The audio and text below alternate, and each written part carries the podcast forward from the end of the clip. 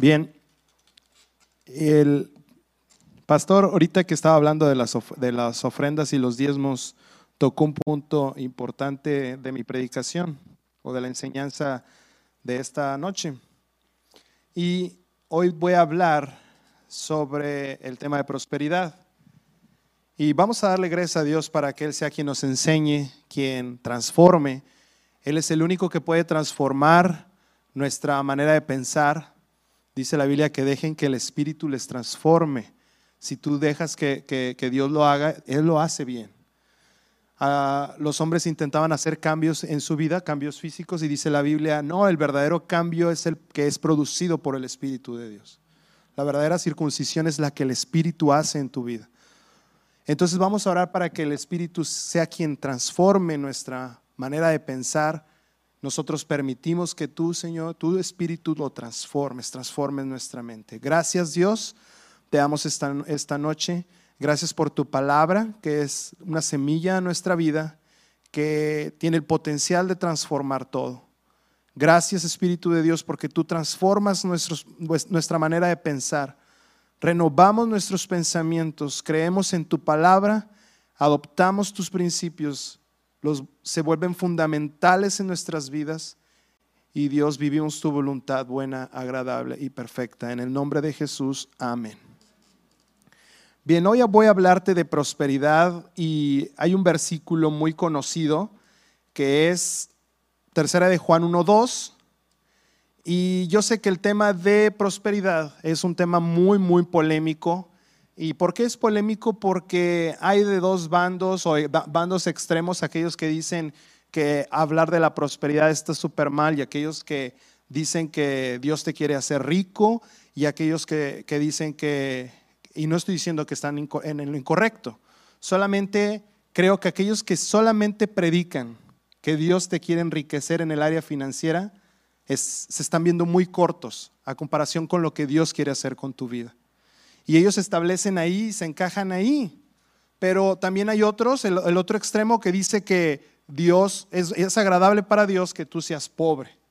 Sí, porque de los pobres es el reino de los cielos, aunque el contexto real de, pobreza en, ese versículo en Mateo es que aquellos que, que saben que carecen, que tienen una necesidad profunda de Dios, aquellos que dicen yo no tengo nada en este mundo seguro, todo lo que yo tengo eres tú, te necesito. Eres vital en mi vida. Todos aquellos que, que empiezan así dicen, el reino te pertenece, dice la Biblia. Pero si tú crees, te crees capaz, te crees autosuficiente, el reino de Dios lo estás rechazando. Porque fluye, su gracia y su favor fluyen cuando tú eres humilde, cuando tú descansas, cuando tú dices, yo no puedo por mi propia fuerza. Mi propia fuerza me trae frustración, cansancio, desgaste, pero tú Dios lo haces mejor que yo. Entonces es muy polémico. ¿Por qué? ¿Por qué es polémico? Porque la gracia pues, es, es, polémica. ¿Cómo va a ser que Dios, que no necesitas hacer nada para que Dios eh, fluya el favor de Dios para tu vida? Para que le caigas bien a Dios, para que Dios eh, te dé de todas sus bendiciones, que todo el reino esté eh, para ti. Dice la Biblia, Jesús, a mi Padre le ha placido darte todas las cosas, le ha placido darte el reino. Eh, en Jesús ha provisto todas nuestras necesidades. O sea, a Dios le encanta pagar las cuentas, a Dios le encanta prosperarte, a Dios le encanta darte. ¿Por qué le encanta darte? Porque te ama. Y no, necesitamos hacer nada para que su favor fluya, para que su gracia fluya en nuestras vidas. Necesitamos solamente creer. Creer. Muy bien. Tercera de Juan 1.2 dice, amado, yo deseo que tú seas prosperado. Tercera de Juan 1.2, amado, yo deseo que seas prosperado en algunas cosas. No dice eso, ¿verdad que no? En todas las cosas, desde las cosas más insignificantes que pudiéramos pensar, aquellas que no son tan trascendentales, cotidianas, desde esas cosas cotidianas hasta planes a largo, mediano, planes, un viaje, todo lo que tú planeas, tus estudios, aquellos que van a llevar un proceso, un trámite, todo. Que prosperes en todas las cosas y que tengas salud, así como prospera tu alma. Todas son todas. ¿Ok? Todas las áreas de tu vida, todos los rubros de tu vida, dice, yo deseo, es deseo de Dios que tú seas prosperado en todas las cosas y que tengas salud. Y aquí marca algo muy importante, así como prospera tu alma, o a la medida que tu alma es prosperada. A medida, tu alma determina todo en ese sentido. Tu alma, Andrew Womack compara el alma como una válvula. Es por medio del alma donde fluyen las cosas que son espirituales a las cosas que son materiales o, en el cuerpo. Entonces, si el alma es la que marca la medida, el límite de mi prosperidad está determinado por el límite que yo he prosperado en mi alma, el alma juega un papel importante. Porque si el alma no está bien y Jesucristo no nos hizo salvos en el alma, no hizo transformación en el alma, no, eso nos corresponde a nosotros creer, dejar y que el Espíritu Santo transforme nuestra manera de pensar. Pero Dios nos hizo nuevas criaturas en el Espíritu y nuestra alma va cambiando la forma en que, en que pensamos.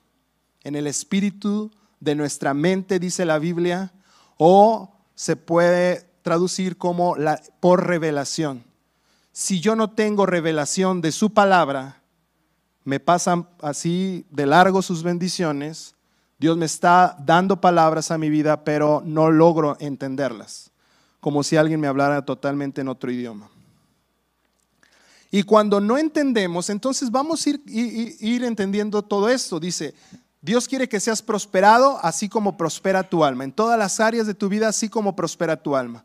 Pero si mi alma no entiende la palabra de Dios, si yo no empiezo a comprender la palabra de Dios, y, yo no hablo de un entendimiento meramente, intelectual, la Biblia habla de un entendimiento espiritual o revelación de la palabra de Dios. Aquellos que no comprenden la palabra de Dios se ofenden, rechazan la, misma palabra, ah, se alejan. Y vamos a ver un ejemplo en Juan 6, 60, 61. Jesús estaba hablando una palabra aquí y algunos de sus discípulos se estaban alterando con este mensaje.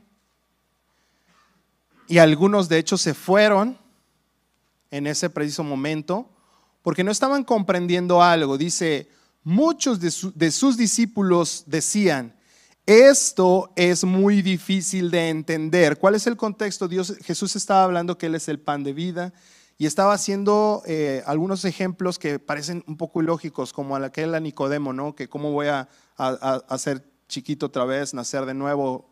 Ese tipo de comparaciones que con lógica no se pueden entender.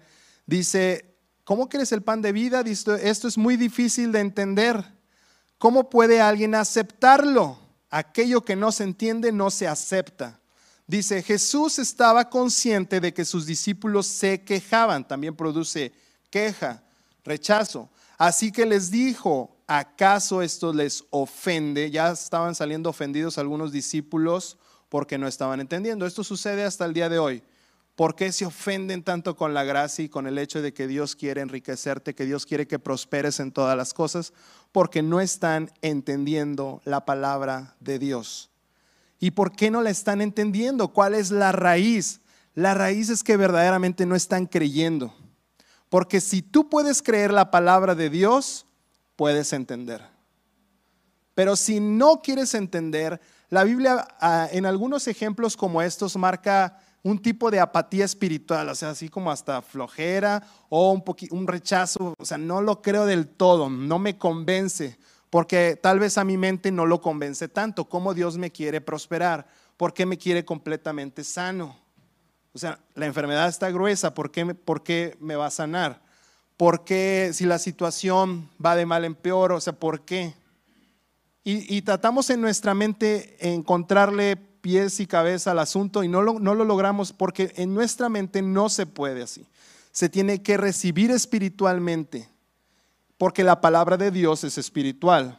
Si la palabra de Dios no fuera espiritual, fuera una receta de cocina literal, pues me la aprendo, me la memorizo. Pero es espiritual. Es es espíritu y, la palabra de Dios es vida. Se recibe por medio del espíritu y se entiende por medio del espíritu. Y después esa revelación, todo empieza creyendo. Más bien, todo empieza escuchando. Todo empieza escuchando la palabra de Dios. Si la fe viene por el oír, también la duda viene por el oír, pero por el oír todo lo que no es la palabra de Dios, la duda pero la fe viene por el oír la palabra de Dios. Escucho, creo, entiendo. Después que entiendo empieza a manifestarse en mi vida. ¿Y cuál es el propósito de que se empiece a manifestar en mi vida? Que los demás también oigan, vean, crean, entiendan. Y así vamos comprendiendo todos cuál es la buena voluntad de Dios, cuál es el plan de Dios para la vida de, ti, el que está atrás de ti, el que está al lado, el que nos está viendo en la transmisión, el que comparte, el que alguna vez escuchó, el que pasa por aquí afuera y ve el anuncio. Todos, Dios tiene planes para todos, no se acabó, no se acabó con nosotros los planes, Dios tiene planes para todos. Y si nosotros escuchamos la voz de Dios, somos atentos y escuchamos la voz de Dios, y creemos sus palabras, la aceptamos y se vuelve ley en nuestras vidas, si Dios dice, separados de mí nada podemos hacer, y tú lo adoptas en tu corazón, lo aceptas, lo recibes porque lo crees, no lo rechazas. Estos discípulos realmente no estaban creyendo, por eso estaban rechazando. Entonces, si tú lo aceptas, lo adoptas, se vuelve una realidad en tu vida. Yo no que tú digas, Jesús dice, no nada hago por mi propia cuenta. Separado de Dios nada podréis hacer. Y tú lo aceptas, lo recibes, lo adoptas, lo pones como principio en tu vida. Y cada día, cada mañana, en este día no puedo hacer nada sin, sin Dios, sin su gracia y su favor. No importa qué tan fuerte esté, qué tan capaz y habilidoso sea, qué tan guapo sea, no importa. Sin Dios no puedo. Sin Dios no puedo hacer nada, no puedo producir nada. Es su palabra la que produce en mí, es su espíritu en mí, es su gracia y su favor, todo es por Él. Y tú vas caminando y, vas al trabajo, haces negocios, emprendes, haces de todo, creyendo que separado de Dios, nada puedes hacer, nada funciona. Y esto se vuelve una realidad en tu vida. Esto se vuelve real, tangible. Es que yo no puedo sanar si no es por medio de, Dios. Es que yo no puedo hacer nada. Si Jesucristo, siendo Jesucristo, dice, no puedo hacer nada sin Dios. Por eso era el ungido. Y algunos hombres reconocían, no podrías hacer las cosas que tú haces si Dios no está contigo, si Dios no está respaldándote, si Dios no está ahí. Pues sí, literal. No Jesús nada podría hacer por su, no podía hacer nada por su propia cuenta. Recuerda, alguien que no cree no puede entender, mucho menos aceptar. Y por consecuencia empiezan las ofensas, las polémicas, los rechazos, los, aquellos que persiguen la gracia y, la, la prosperidad de Dios en tu vida. ¿Ok? Y Dios quiere que seamos prósperos en todas las áreas. ¿Te imaginas a un atleta esforzándose todos los días, eh, haciendo la rutina, los ejercicios, pero solamente hace ejercicio la mitad del cuerpo? Imagínate Usain Bolt que hace, que eh, velocista y que solamente se prepara, pero la mitad del cuerpo o una sola pierna pues va a correr todo chueco, va a irse para otro lado. Dios quiere que todas las áreas de nuestra vida marchen bien. Aquellos que han experimentado un crecimiento solamente en lo económico, como por ejemplo ganarse la lotería. Él comentaba que hay incluso programas de televisión que dicen el título La maldición de ganarse la lotería. Y narra todas aquellas personas que tuvieron un cambio en una área, pero su alma no estaba acorde a, ese nivel de prosperidad económica. Entonces terminaron peor, perdieron a su familia, perdieron lo que más querían, y terminaron más endeudados de lo que estaban. A lo mejor ni estaban endeudados, terminaron peor. Algunos deportistas que la élite, que llegaron a lo más alto, pero no estaban prosperando realmente. Estaba creciendo su cuenta de banco, pero eso no quiere decir que seas próspero. ¿Cuándo eres próspero? Cuando es por Dios en tu vida. Cuando prosperas en tu alma, tus pensamientos cambian y todas las demás áreas empiezan a prosperar a la medida, empiezan a prosperar, empiezan a cambiar. Y eso es muy sólido, ese crecimiento es muy fuerte. Es un crecimiento que Dios da. Dice, uno siembra, otro riega, pero Dios da el crecimiento. Dios hace, Dios pone en ti el querer como el hacer y siempre vemos estos versículos de Dios interviniendo en cada proceso, en cada situación de mi vida, en cada situación de tu vida, es Dios. Permite que sea Dios y, tú solamente cree. Y cuando creas, cree, cuando, cuando crees, actúas en fe, tomas en fe. Vamos a ir a Efesios 4, 17 al 24. Efesios 4 del 17 al 24. dice,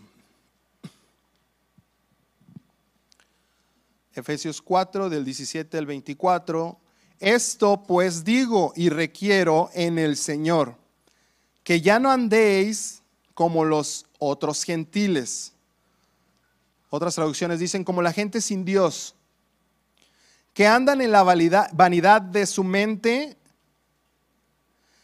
teniendo el entendimiento entenebrecido ajenos a la vida de Dios por la ignorancia que ellos que hay en ellos, por la dureza de su corazón, los cuales después que perdieron toda sensibilidad se entregaron a la lascivia para cometer con avidez toda clase de impureza.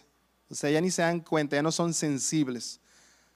Dice, mas vosotros no habéis aprendido así de Cristo. 21 si en verdad le habéis oído y habéis sido por él enseñados conforme a la verdad que está en Jesús, en cuanto a la pasada manera de vivir, despojados del viejo hombre que está viciado conforme a los, deseos engañosos, y renovaos en el espíritu de vuestra mente. Vestidos del nuevo hombre, creado según Dios en la justicia, santidad de la verdad.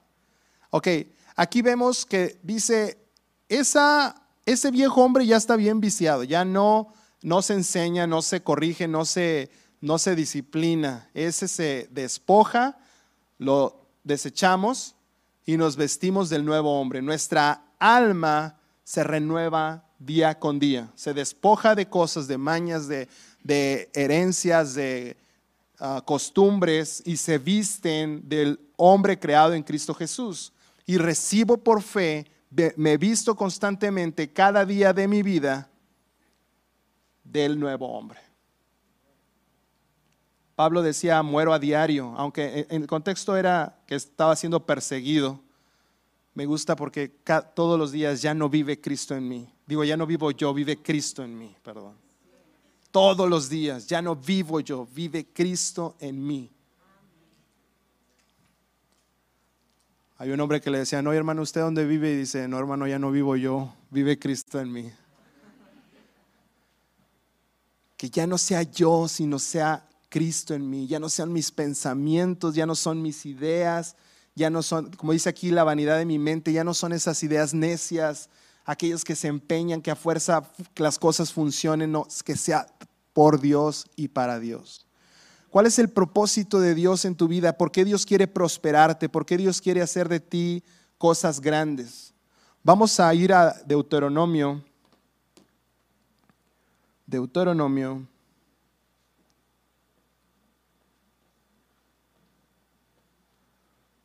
ocho del 10 al 12. Deuteronomio 8 del 10 al 12. Si me lo pueden poner, si no.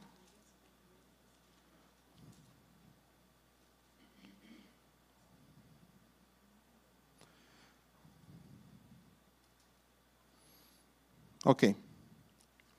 Deuteronomio 8 del 10 al 12 empieza a decir, y comerás y te saciarás eh, y bendecirás a Jehová tu Dios por la buena tierra que te habrá dado.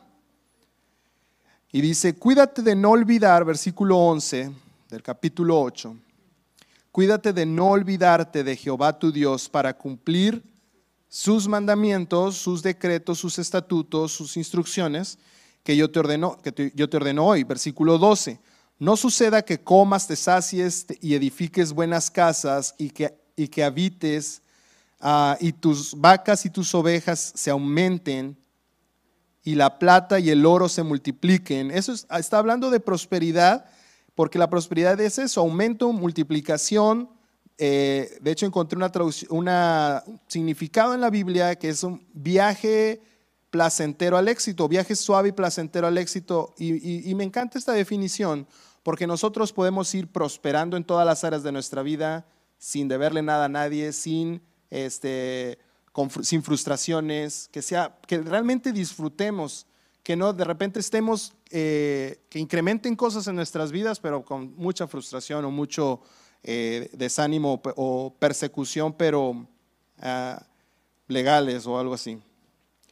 Dice, no sé, 14, eh, y tus, perdón, 13, y tus vacas y tus ovejas se aumenten y la plata y el oro se te multipliquen o sea que sí está tomando en cuenta el, aspecto económico. Todo lo que tuvieres se aumente y se enorgullezca tu corazón y te olvides de Jehová tu Dios que te sacó de la tierra de Egipto y de la casa de servidumbre. Versículo 15. Y que te hizo caminar por un desierto grande y espantoso, lleno de serpientes ardientes y de escorpiones y de sed, donde había agua, y él te sacó perdón, donde no había agua, y él te sacó agua de la roca del pedernal. 16. Que te sustentó con el maná en el desierto, comida de tus padres, que tus padres no habían conocido, afligiéndote y probándote para a la postre hacerte bien. Y digas en tu corazón, mi poder y la fuerza de mi mano me han traído esta riqueza. Aquí hay una advertencia que tengamos cuidado de no descansar en nuestras obras o confiar en nuestras fuerzas y que digamos, todo esto lo he logrado por mi propia fuerza, mi poder, mi fuerza, mi intelecto, mi talento, mis habilidades, mi buena onda, mi, todo esto en mí me sacó adelante. No dice versículo 17, y digas en tu corazón, mi poder y mi fuerza y la fuerza de mi mano me han traído esta riqueza.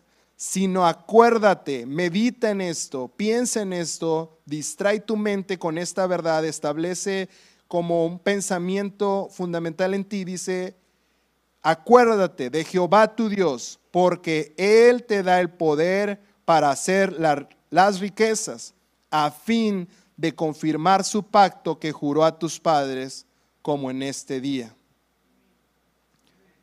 Que no olvides que es por Dios y para sus propósitos, que somos enriquecidos y que nunca confíe en mi propia habilidad, en mi propia fuerza, que nunca descanse y diga, he hecho suficiente, bueno, he hecho muy bien las cosas, se me hace que me ver muy bien, porque lo he hecho bien, estudié para esto o le he echado tantas ganas que seguro va a ir bien, las, cosas marcharán bien. No, no importa cuánta fuerza tengamos, es por medio de Dios que las cosas suceden.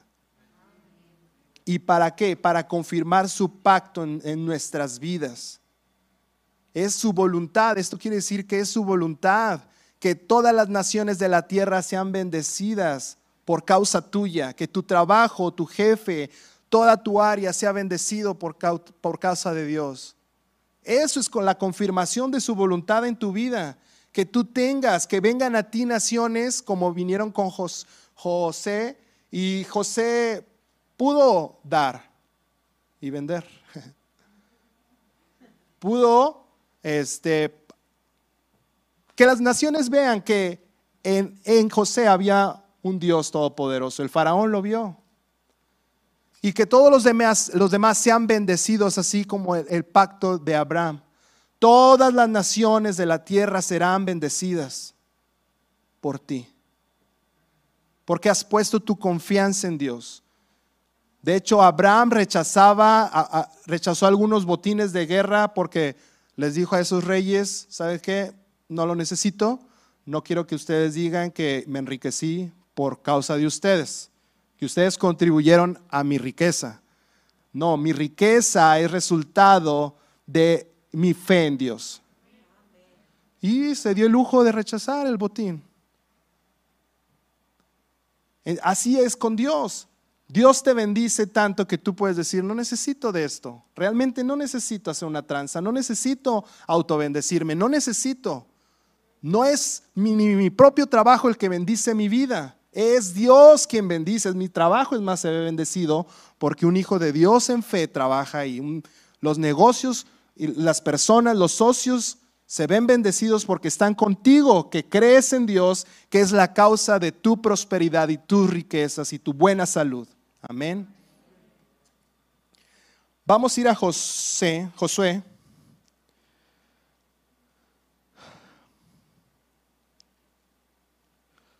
Josué 23:10.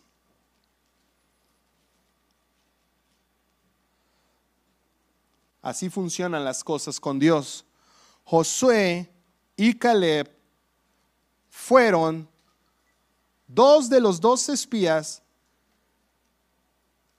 que vieron lo que Dios estaba hablando a sus corazones, a sus vidas. Vieron la promesa de Dios y no vieron lo que estaban viendo sus propios ojos en lo natural. Y el reporte que dieron es, la tierra es buena. Las promesas de Dios para mi vida, para nuestras vidas, son buenas. Dios tiene planes donde las cosas prosperen y las cosas fluyan. Apenas hago algo y fluye demasiada gracia. Y dice, dice aquí en Josué 23:10, un solo hombre de vosotros hace huir a mil, porque el Señor nuestro Dios es quien pelea por nosotros tal como lo, Él os ha prometido. Creo que leí otra versión. ¿Sí? Un solo hombre es algo desproporcional, que un solo hombre haga huir a mil. No concuerda, a menos uno a uno. Y que nadie se meta, decíamos en la secundaria. Pero un solo hombre con Dios hace huir a mil. Porque el Señor es quien pelea. El Señor es quien hace en ti su obra. Es por Él y para Él. Sus promesas son latentes en nuestras vidas. Están ahí, están ahí. Y tú vas todos los días a hacer lo que tienes que hacer. Pero su gracia de Dios, la gracia de Dios es, es la que fluye y hace que todo funcione. Son, son sus promesas. Una traducción a, a, la palabra promesa es palabra real, palabra dada por alguien que tiene la capacidad, en este caso un rey tenía la capacidad que si digo yo que te voy a heredar una hectárea, te la voy a heredar porque tengo la capacidad. Una traducción de promesa es palabra real. Dios tiene la capacidad, claro, y ha dado su palabra a tu favor te ha dado bendiciones. ¿Y tú crees que Dios tiene suficiente como para que se cumplan las cosas?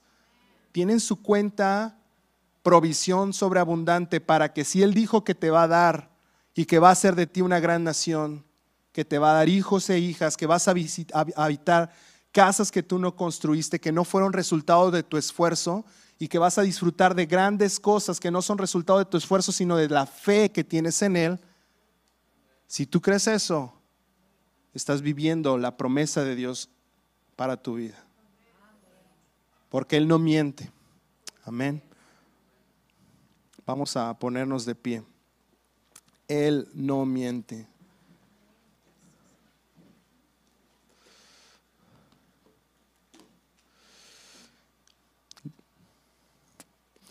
Dice su palabra, para todos aquellos que crean que Dios no te quiere hacer próspero y que Dios no te quiere rico y que Dios no te quiere, dice la Biblia que Él en, en 2 de Corintios 8, del 8 al 10, que aunque Jesús era rico,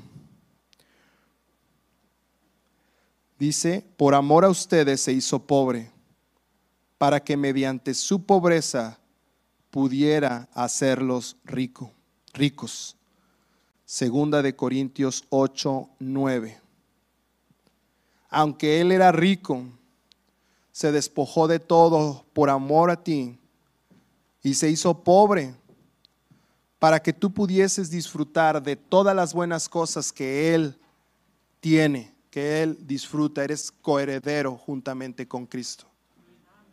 Él ya tenía todo en el cielo, era rico, lleno de gloria, lleno de poder, y se despojó de todo y se hizo como tú y como yo.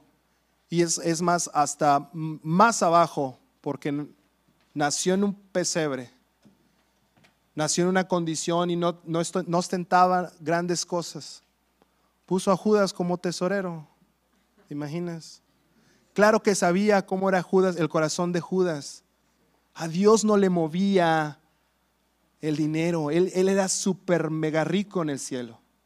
Se despojó de todo y se hizo pobre para que tú fueses enriquecido. Esas son las promesas de Dios para tu vida. Vamos a darle gracias a Dios porque Él es bueno. Gracias Dios porque tú nos has dado palabras a nuestras vidas. Creemos en ti. Escuchamos, somos atentos, meditamos en tus palabras no nos distraemos con estadísticas, noticias y todo lo que hacia donde el mundo corre, porque nosotros tenemos una esperanza puesta en tus palabras, que las cosas en nuestras vidas prosperarán por tu causa y que todo marchará bien por ti, que tendré salud por lo que tú has hecho y por lo que has provisto. Gracias Jesús, creo en ti, creo en tus promesas, creo en tus palabras, las adopto eh, a mi vida, las abrazo, me hago uno con ellas. No me despego de ellas, las medito de día y de noche. En cada situación, en cada circunstancia, tu palabra está corriendo en mi mente, tu palabra está corriendo en mi corazón. Tu palabra, Dios, está aquí. Gracias, Señor por tus palabras, por tus promesas. Las creemos. Amén.